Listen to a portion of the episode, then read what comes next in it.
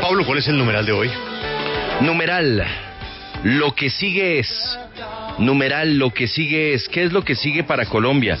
Lo que sigue es la reconstrucción eh, de, de un tejido social severamente afectado por eh, las manifestaciones de los últimos días. Numeral, lo que sigue es el camino para crear una nueva reforma tributaria que no afecte de ninguna manera el bolsillo de la clase media, de las clases más menos favorecidas y que ayude de todas formas a recaudar el dinero que necesita el Estado para garantizar programas sociales y bueno, su funcionamiento. Numeral, lo que sigue es, para algunos lo que sigue es la reforma a la salud que está avanzando también en el Congreso y que genera preocupaciones.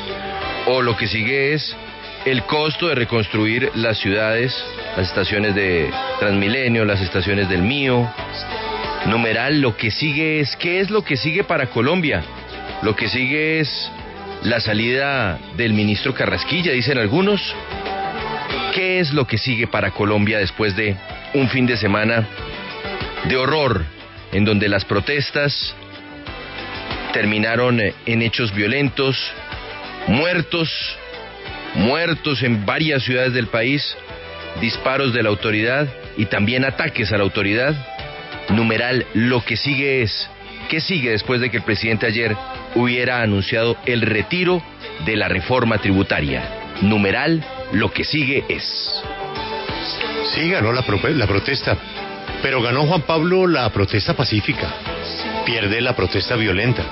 Pero la protesta pacífica, como fue la mayoría, Juan Pablo, puede cobrar la decisión del gobierno de retirar la reforma. Pero la protesta pacífica, que fue la mayoritaria. Sin embargo, el vandalismo no faltó.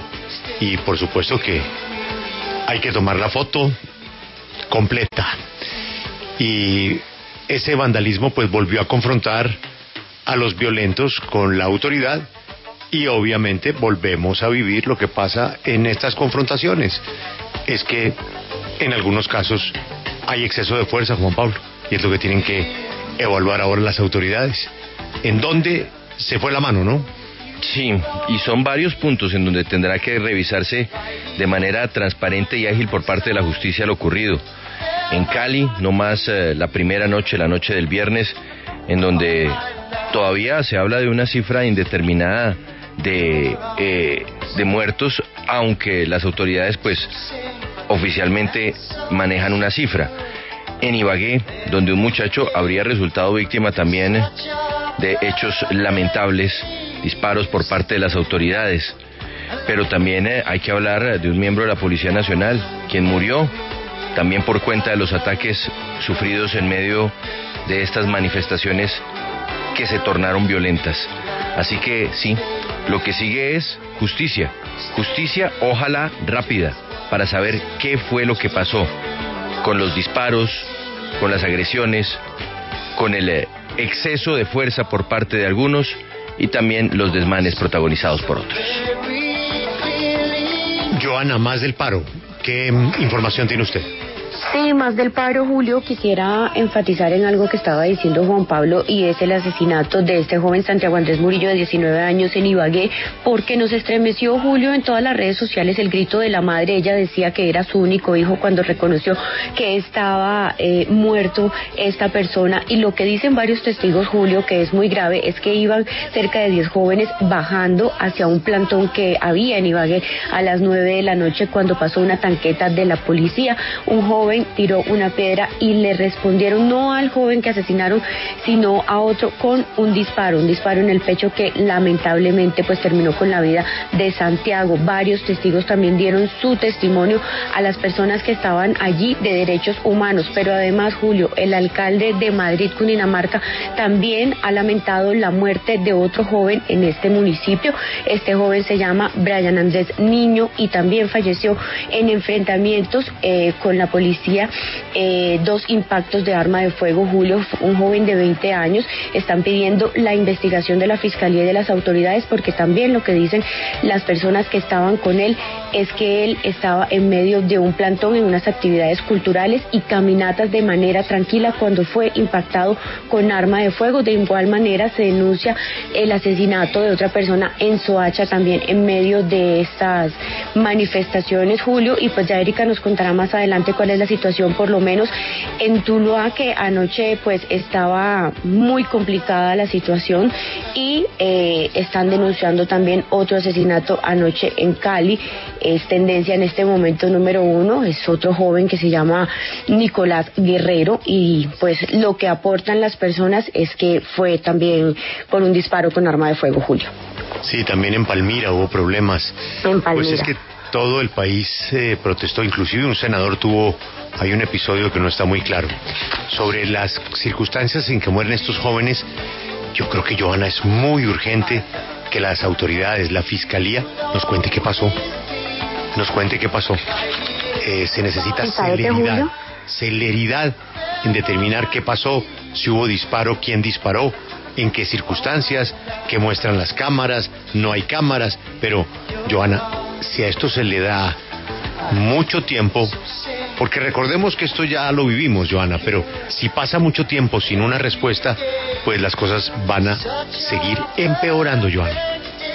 Pero sabe que Julio es importante también que aparezca el defensor del pueblo, Carlos Camargo, que está desaparecido, porque se supone que la Defensoría del Pueblo está allí en esas marchas, está allí velando también por los derechos humanos, está haciendo reportes, pero los reportes que hemos tenido de la Defensoría del Pueblo son vergonzosos porque no mencionan nada de estas denuncias, no mencionan las denuncias ciudadanas sobre, por ejemplo, menos una mujer que dice que fue abusada sexualmente por un miembro del SMAT, o por lo menos las personas que, o los videos que hemos visto donde miembros de la fuerza pública están disparando. la Defensoría del Pueblo no está. Julio, es que uno, uno ve los reportes de la Defensoría del Pueblo emitidos este fin de semana y parecieran estar en otras manifestaciones, porque hablan de los bloqueos viales, hablan de enfrentamientos con el SMAT, pero no hablan ni de muertos ni de heridos.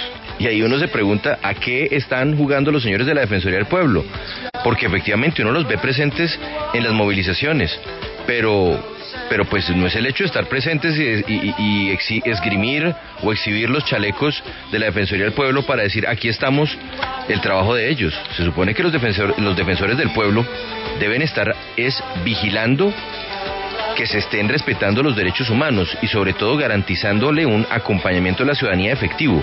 Pero cuando ni siquiera manejan estadísticas y cuando aparentemente el defensor del pueblo estuvo fue de paseo el fin de semana, pues sí se hace uno muchas preguntas sobre la realidad de este funcionario y de esa entidad.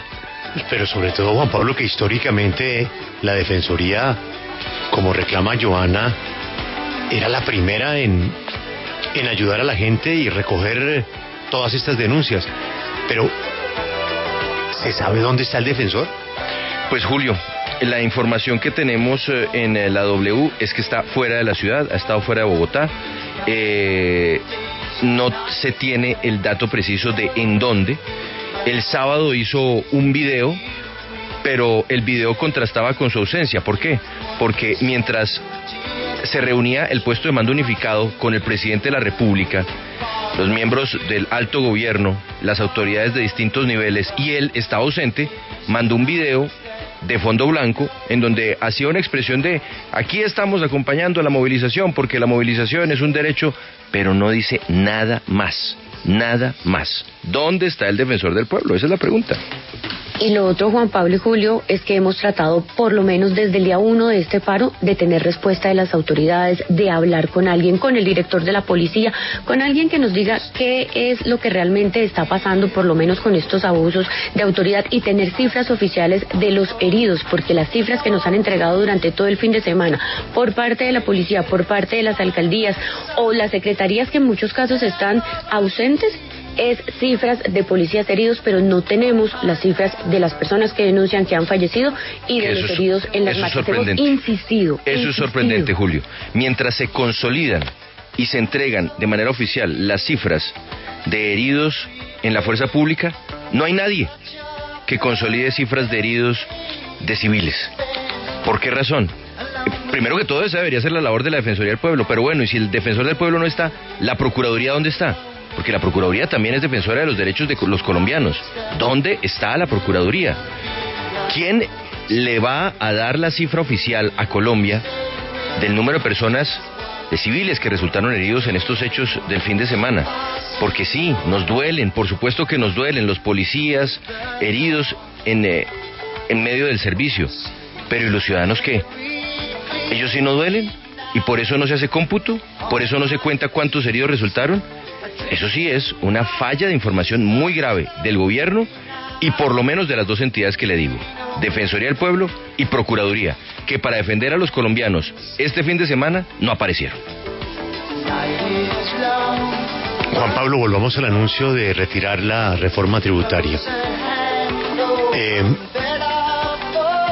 ¿Usted vio en eh, la locución con todos los ministros al ministro de Hacienda? No. ¿O es que yo no lo encontré? No, no, no, no, usted está, usted está en lo correcto, porque en la imagen, eh, en el encuadre del presidente, cuando hizo la alocución, está la vicepresidenta, está el ministro del Interior, está la secretaria privada del presidente, está el ministro de Defensa, aparece el ministro de Salud, el ministro de Vivienda, aparece el director del DAPRE, hasta el ministro de Comercio, pero no aparece el ministro de Hacienda.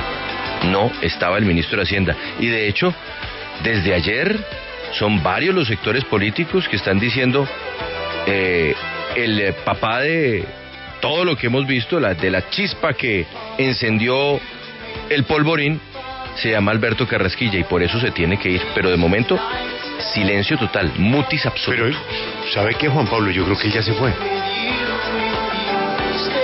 Yo, yo creo que... Pero oficial no ha sido. Es que- sí, pero es que, como diría Lucas, técnicamente se fue.